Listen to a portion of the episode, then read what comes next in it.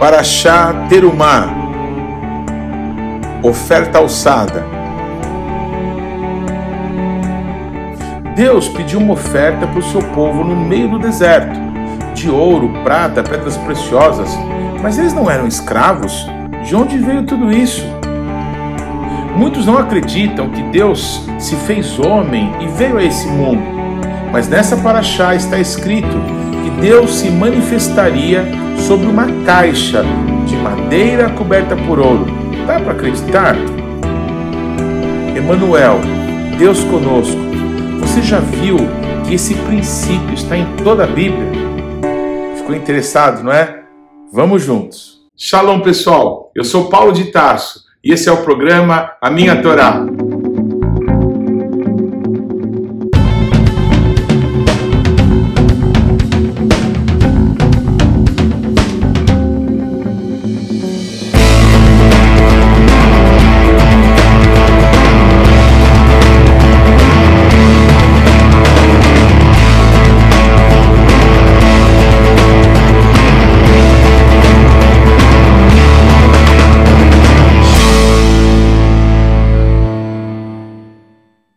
Favor, gaste agora alguns segundos, interaja conosco, deixe aí o seu like, faça algum comentário, torne esse vídeo ainda mais relevante, compartilhe com os teus amigos. E se você não se inscreveu ainda, não deixe de se inscrever nesse canal. Clique aí no sininho para que você receba as nossas notificações. E vamos juntos mergulhar no conhecimento da palavra de Deus.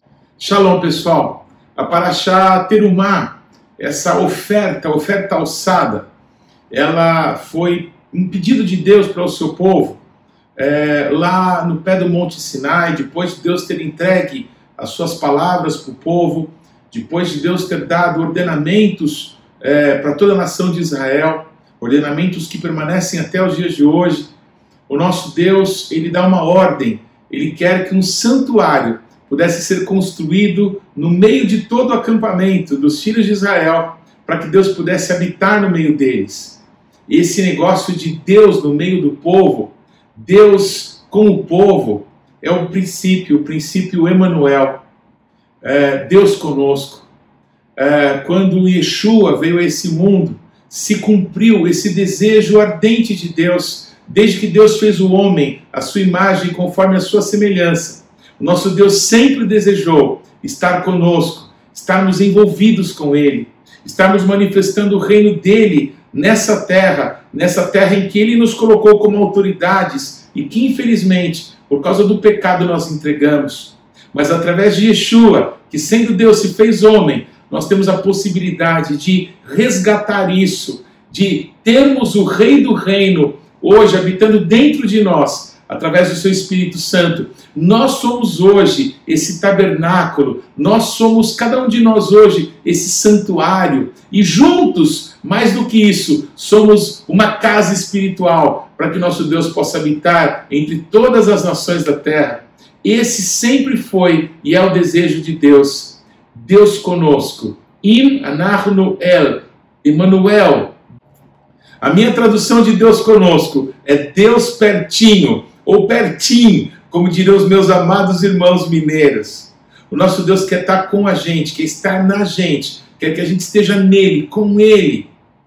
E a palavra para esse santuário que o nosso Deus ordenou que fosse construído era Mishkan. Mishkan, uma palavra que vem de uma origem, né, de um radical, que tem a ver com o vizinho. Deus queria ser vizinho do seu povo. Deus queria ser acessível para o seu povo. Deus queria estar com eles aonde eles estivessem. Desde a viração do dia, quando o nosso Deus vinha para visitar o ser humano, até hoje, o nosso Deus quer esse relacionamento. Então, a palavra terumá é uma oferta alçada para o Senhor, para que isso possa ser possível. O que você não daria para que esse sonho de Deus pudesse se transformar em realidade?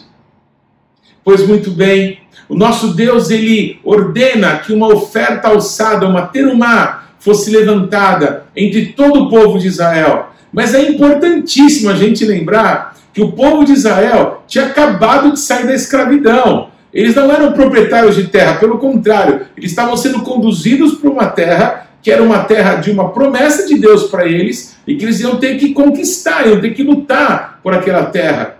O que, que escravos têm? Escravos não têm nada. E o que eles tinham?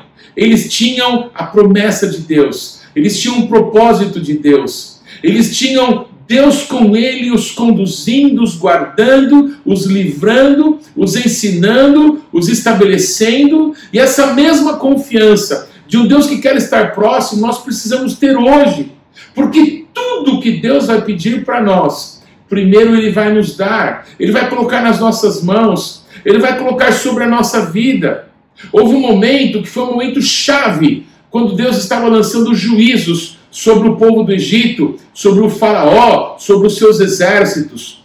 Houve um momento em que o Faraó disse assim para Moisés: Olha, tá bom, vocês podem ir embora, vão com as suas crianças, vão embora, vão servir a Deus no deserto, como ele pediu para vocês. Mas o gado de vocês fica. Nessa hora, Moisés fala algo muito especial para o Faraó: Olha, nós não vamos deixar coisa alguma para trás, nenhuma unha ficará. Foi a palavra de Moisés para o Faraó. Porque nós não sabemos o que o nosso Deus vai nos pedir quando nós formos adorá-lo no deserto. E olha, Faraó, você também vai ter que entregar coisas para que nós possamos cultuar o nosso Deus no deserto. Foi essa palavra firme, foi essa palavra de autoridade de Moisés para o Faraó, quando ele tentava negociar que o povo fosse, mas que as finanças ficassem. O nosso Deus não vai tirar coisa alguma de nós. O nosso Deus quer sacar do nosso coração dependência, fé, confiança absoluta nele. O nosso Deus disse para que cada filho de Israel, para que cada mulher do meio do povo de Deus pedisse para os seus vizinhos, para as suas vizinhas, que lhe dessem coisas para que eles pudessem fazer essa viagem, para que pudessem sair do Egito. E o povo do Egito estava sofrendo tanto com aqueles juízos todos que eles colocaram riquezas nas mãos do povo de Israel. O povo de Israel saiu riquíssimo do Egito. Tem um texto da Bíblia que diz que a riqueza do ímpio vem para a mão do servo de Deus. E a única citação, talvez bíblica, de algo real que tenha acontecido, de um testemunho a respeito disso, seja exatamente nessa situação em que o povo de Israel saiu riquíssimo do Egito, porque as riquezas do Egito foram despojadas, foram levadas pelo povo de Israel quando estava saindo. Amados, o nosso Deus faz isso, que eles saíram riquíssimos do Egito, porque Deus tinha um propósito. O propósito de Deus é que ele habitasse no meio do povo. E para que esse propósito se desse, o nosso Deus queria que um santuário fosse construído. E o nosso Deus ordena então que entreguem como oferta para esse santuário ofertas de ouro, ofertas de prata, ofertas de bronze, ofertas de pedras preciosas, ofertas de madeira, ofertas de panos, ofertas de tecidos, muitos deles caros. Tudo isso o nosso Deus só pede porque estava na mão do povo, porque o nosso Deus fez com que todos esses recursos estivessem na mão do seu povo. Por que, que o nosso Deus fez isso? Porque o nosso Deus quer que a gente participe, que sejamos participantes daquilo que Ele está fazendo. Que com a nossa fé nós possamos perceber que quando nós cuidamos de um necessitado, o recurso não é nosso, o recurso é de Deus. Ele faz passar pelas nossas mãos para que a gente possa manifestar a justiça dele nessa terra.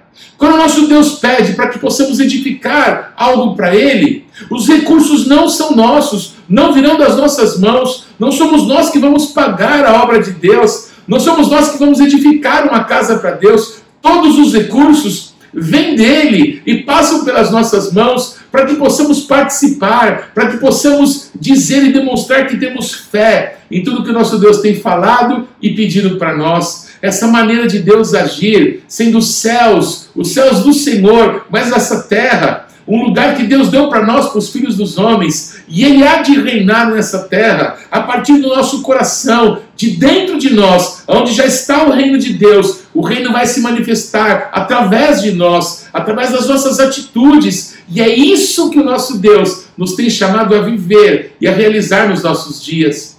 Essa obra foi tão gloriosa, foi tão sobrenatural, que é muito engraçado a gente pensar nisso. O nosso Deus não propôs para Moisés fazer um levantamento entre o povo, quem eram os melhores arquitetos, os melhores desenhistas, para que pudessem fazer um projeto arquitetônico de como seria uma casa para o nosso Deus. Não, não, não, isso não aconteceu. O nosso Deus mostrou para Moisés como ele queria que esse santuário fosse edificado. O Moisés teve uma visão celestial. O Moisés viu alguma coisa no céu que daquilo que ele viu, ele mandou fazer todo o projeto, todo o trabalho, cada coluna, cada prego, cada tecido, as cores dos tecidos, os móveis, tudo que tinha nesse santuário, o Moisés viu no céu. A roupa que os sacerdotes usavam, a roupa que o sumo sacerdote vestia, cada um desses detalhes, Moisés viu no céu. Moisés recebeu de Deus orientação do que deveria fazer, as medidas, as cores, os tecidos,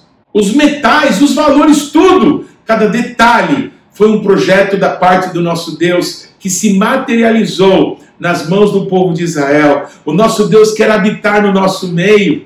E o nosso Deus quer habitar no nosso meio de uma forma que possamos trazer os céus para a terra, manifestar o reino dos céus de forma visível, para que todo mundo saiba que o Senhor é Deus e que Ele habita no nosso meio, que nós somos a morada do Senhor. Nesse momento, o nosso Deus unge, capacita pessoas para isso. Pessoas que seriam os artistas, os artífices, que iam fazer tudo segundo o projeto celestial. O nosso Deus, quando dá ordens para que os móveis pudessem ser construídos, ele segue uma linha que nós precisamos discernir, que é uma linha usada na restauração do templo depois de Israel, quando foi destruído, e na restauração que Deus faz com a vida de cada um de nós, quando nós decidimos tomar uma posição segundo Deus. A maneira de Deus agir é sempre a mesma, é de dentro para fora. Primeiro o nosso coração, primeiro o templo do Espírito Santo dentro de nós, depois a nossa alma, as nossas emoções, a nossa vontade, as nossas lembranças, tudo isso é restaurado, curado, transformado, alinhado. Passa por uma transformação, uma metanoia, segundo o Espírito Santo. E aí depois, toda essa mudança interna vai se manifestar em tudo que procede da nossa vida, vai se manifestar em todas as áreas da nossa vida, uma transformação que Deus está fazendo de dentro para fora. Por isso, nosso Deus, na primeira peça que manda construir para esse santuário, o nosso Deus ordena que a arca da aliança, a Aaron Brit, a arca da aliança, pudesse ser feita. E o nosso Deus escolhe, e o nosso Deus orienta, e o nosso Deus determina que cuidadosamente aquela caixa fosse feita exatamente segundo a visão celestial que Moisés teve. E a minha pergunta, e poderia ser para a arca, como poderia ser para as tábuas que fizeram a estrutura do tabernáculo, as colunas que circundavam o tabernáculo, os tecidos, eu poderia usar o que eu vou dizer agora para cada uma dessas coisas. Mas eu vou me ater à arca. Como que essa arca foi feita? Foi feita de madeira, de uma madeira muito comum no deserto. É engraçado que até hoje, quando viajamos para Israel, principalmente no sul de Israel, no deserto da Judéia, nós vemos espalhadas pelo deserto da Judéia algumas poucas árvores que estão ali. Essas são acácias, essas são do tipo de árvore que Deus mandou usar para que pudesse ser feito esse santuário para ele. Cada um dos móveis foi feito de madeira de acácia. Essa madeira ela tem uma característica, ela precisa buscar água nos lençóis freáticos mais profundos da terra, porque é uma árvore de deserto. Então ela tem raízes muito profundas.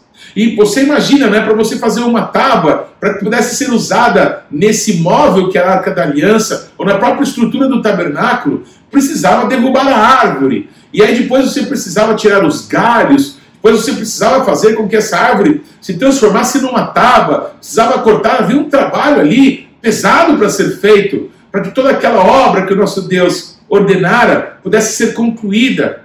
Mas havia um momento em que as tábuas de talvez diversas árvores que tinham sido cortadas precisavam ser colocadas uma do lado da outra, não é? Precisavam de encaixes perfeitos para que pudesse ser feita aquela obra que o nosso Deus ordenara. E amados, é impossível colocar madeira junto de madeira sem que hajam frestas, sem que as coisas se encaixem perfeitamente, se não houver uma boa lixa, não é? Um bom tratamento da madeira. E depois que toda aquela madeira tinha sido concluída, né, o nosso Deus ordenou que essa caixa, que seria a arca da aliança, fosse coberta de ouro, por dentro e por fora. Quando essa obra terminou, queridos, não dava para imaginar o que tinha dentro. Não dava para saber que era madeira, porque as pessoas só viam ouro, porque ela estava totalmente coberta de ouro. E mais maravilhoso do que tudo era a tampa, chamada de propiciatório. Na parte de baixo havia madeira coberta de ouro, mas na parte de cima, nessa tampa, no propiciatório, só ouro. E sobre esse propiciatório, duas figuras de anjos, anjos que tocavam as suas asas e que olhavam como que para a tampa dessa caixa, para a tampa do propiciatório. Diz a palavra de Deus que exatamente aí, entre os querubins, sobre a tampa do propiciatório, local onde o sumo sacerdote aspergia sangue, clamando pelo perdão de Deus para toda a nação de Israel, momento em que é, o sumo sacerdote invocava o nome do nosso Deus, que o nosso Deus aparecia, que o nosso Deus se manifestava, que o nosso Deus se dava a conhecer do homem, para que os pecados da nação fossem perdoados. O sacrifício era aceito ali no encontro de um ser humano com o Criador de toda a terra. Bendito é o nome do nosso Deus. Eu queria que você meditasse comigo um pouquinho sobre essa caixa. O nosso Deus ordena depois que três coisas fossem depositadas dentro dessa caixa, dentro da arca da aliança. A primeira coisa, não é? As tábuas, aquelas segundas tábuas que Moisés mesmo teve que esculpir para que nosso Deus, pela segunda vez, escrevessem as dez palavras. Pois essas tábuas, as tábuas da lei, as tábuas com as dez palavras, estavam dentro da arca. Também a vara de Arão, que tinha florescido, que depois de ser cortada de uma árvore, naturalmente não dava mais é, é, coisa alguma, a seiva não fluía, mas a vara de sumo sacerdote Arão, ela voltou a florescer, ela deu amêndoas maduras, ela deu flores, deu frutos, deu folhas. E essa vara de Arão que tinha florescido estava ali guardada dentro da arca da aliança. E o que mais? Havia um pote. Quando o nosso Deus, ele deu maná, deu o pão do céu para o seu povo, Deus deu uma ordem que uma porção de maná fosse guardada para que as futuras gerações soubessem como Deus sustentou o seu povo naqueles 40 anos no deserto, sustentou a todos eles com o maná, com o pão vindo do céu. Pois dentro daquela caixa, aquele local onde Deus se manifestava, estava ali o pão que veio do céu, estava ali a palavra de Deus, estava ali uma figura da ressurreição, porque aquela vara tinha morrido, mas agora ela tinha dado fruto de novo, ela tinha ressurgido. Do que fala essa caixa? Do que fala a arca da aliança?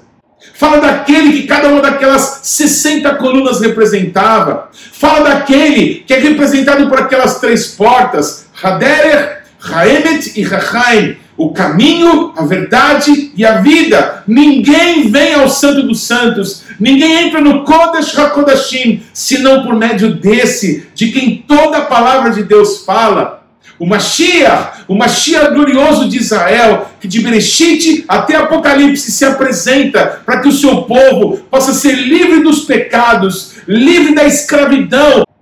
Como o povo de Israel foi livre do Egito, o povo amado pelo nosso Deus, comprado com o sacrifício de Yeshua pelo nosso Deus, pode ter acesso ao Pai, pode ter relacionamento com Deus, pode entrar no Kodesh HaKodashim, no santidade das santidades, não através do sangue de animais, não através do sangue de bodes e de novilhos, mas pelo sangue precioso de Yeshua.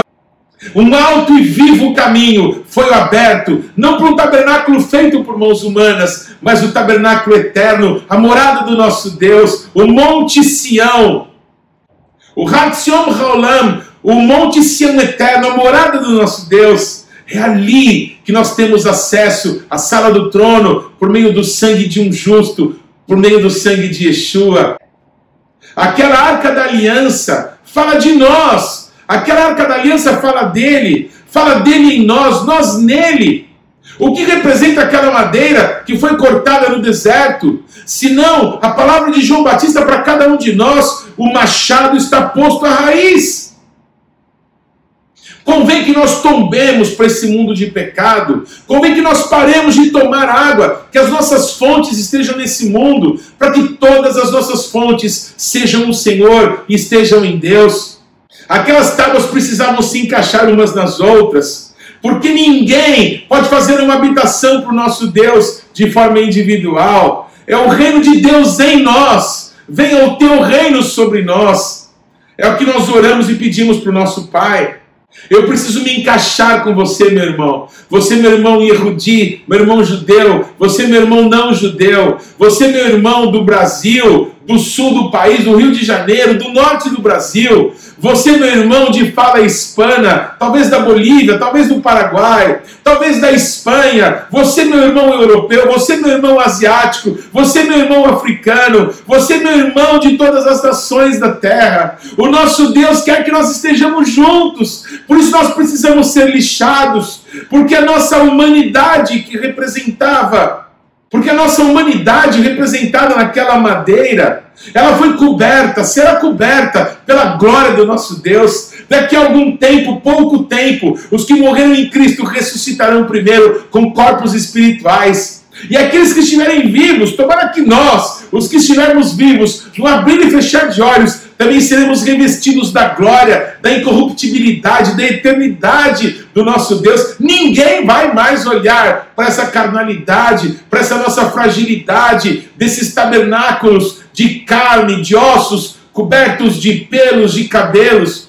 mas todos em tabernáculos eternos estaremos para sempre com o Senhor. Pois a arca da aliança fala disso. Se Deus ordenou que dentro daquela caixa, dentro daquela arca, estivesse as tábuas da lei, eu quero te fazer uma pergunta: quem é a palavra de Deus? Se não Yeshua, que se fez carne e habitou entre nós. Ele é a Torá que nosso Deus deu para o seu povo no deserto. Quem é o pão que veio do céu, se não Yeshua? O pão que veio do céu não foi Moisés que deu para as pessoas, mas foi o nosso Deus. São as palavras de Yeshua. Ele é o maná. Que isso? Yeshua é isso que é. O Rei dos Reis e o Senhor dos Senhores. A vara, o que representa aquela vara senão a ressurreição e a vida? E quem é a ressurreição e a vida senão Yeshua, aquele que esteve morto, mas que ressuscitou e está vivo na presença do Pai e intercede por nós?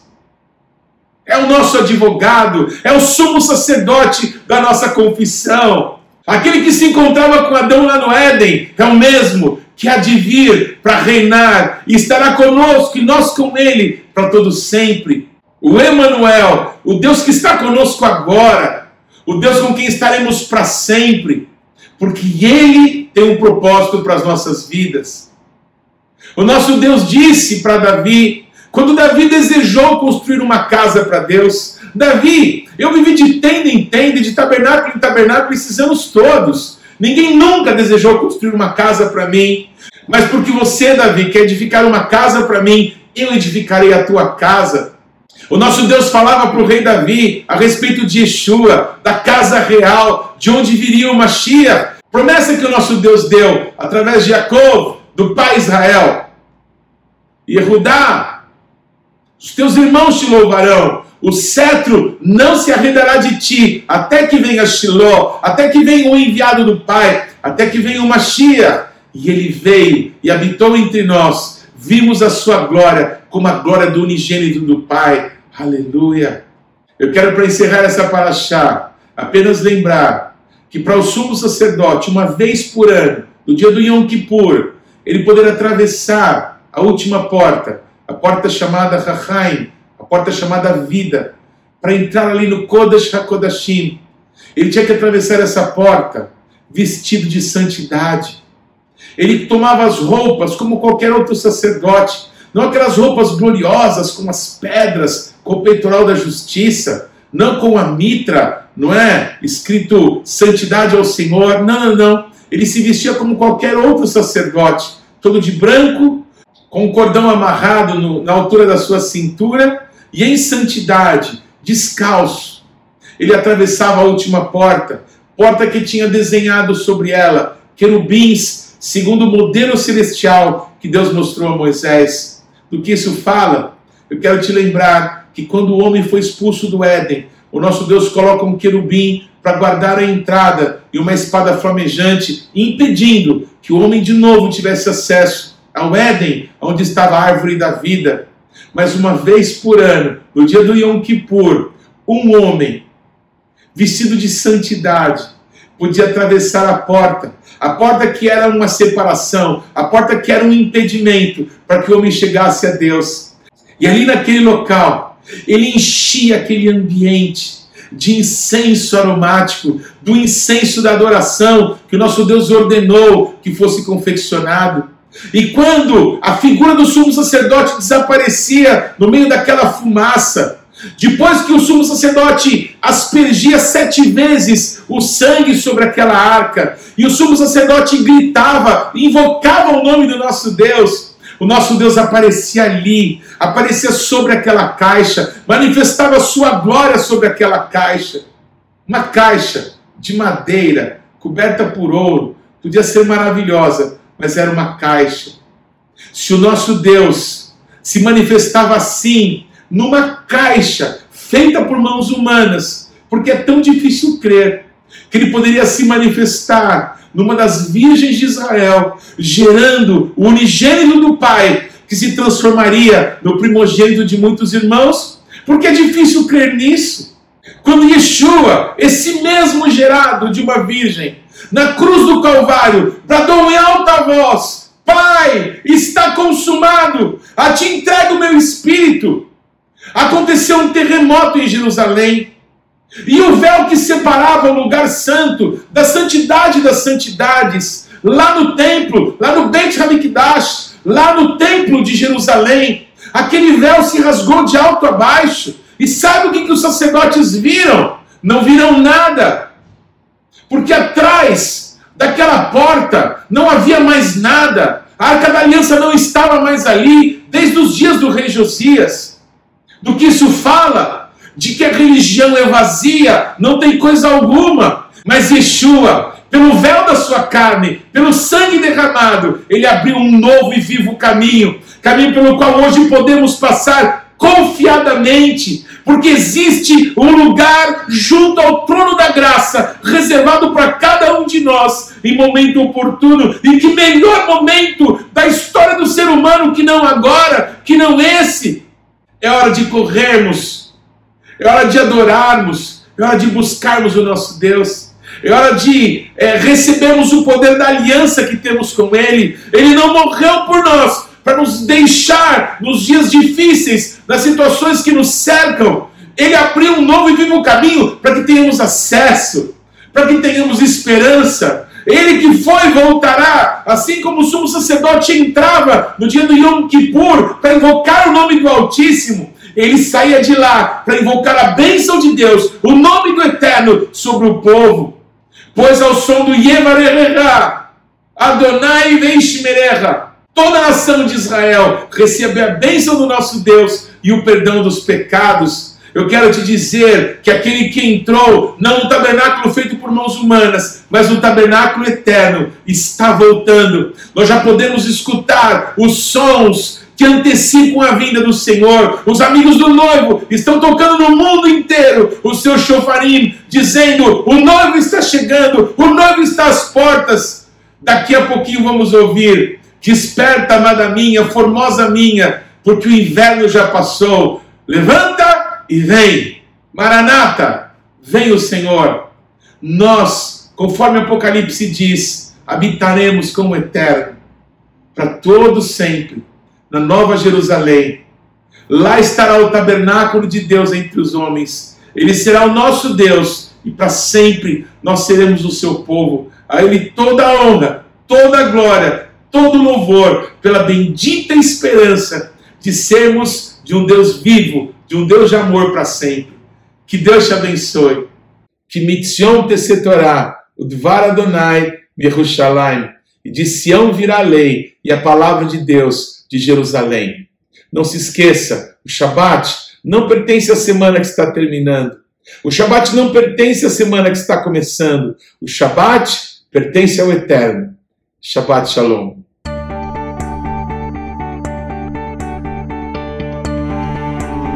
Não deixe de ler ou de ouvir os textos que foram citados na Paraxá dessa semana. Você pode acessá-los ou no nosso site ou nas principais plataformas de podcasts. O importante é que você, pessoalmente, mergulhe no conhecimento da palavra de Deus. Você pode participar ativamente do programa Minha Torá, se inscrevendo no nosso canal, mandando perguntas, interagindo, compartilhando com seus amigos é, porções que vão te edificar. Mas também você pode fazer parte disso, semeando financeiramente para que esse canal se desenvolva ainda mais. Então você pode usar os nossos dados bancários para que você possa fazer contribuições para que a palavra de Deus possa alcançar muitas outras pessoas. Vamos fazer isso juntos e que Deus te abençoe.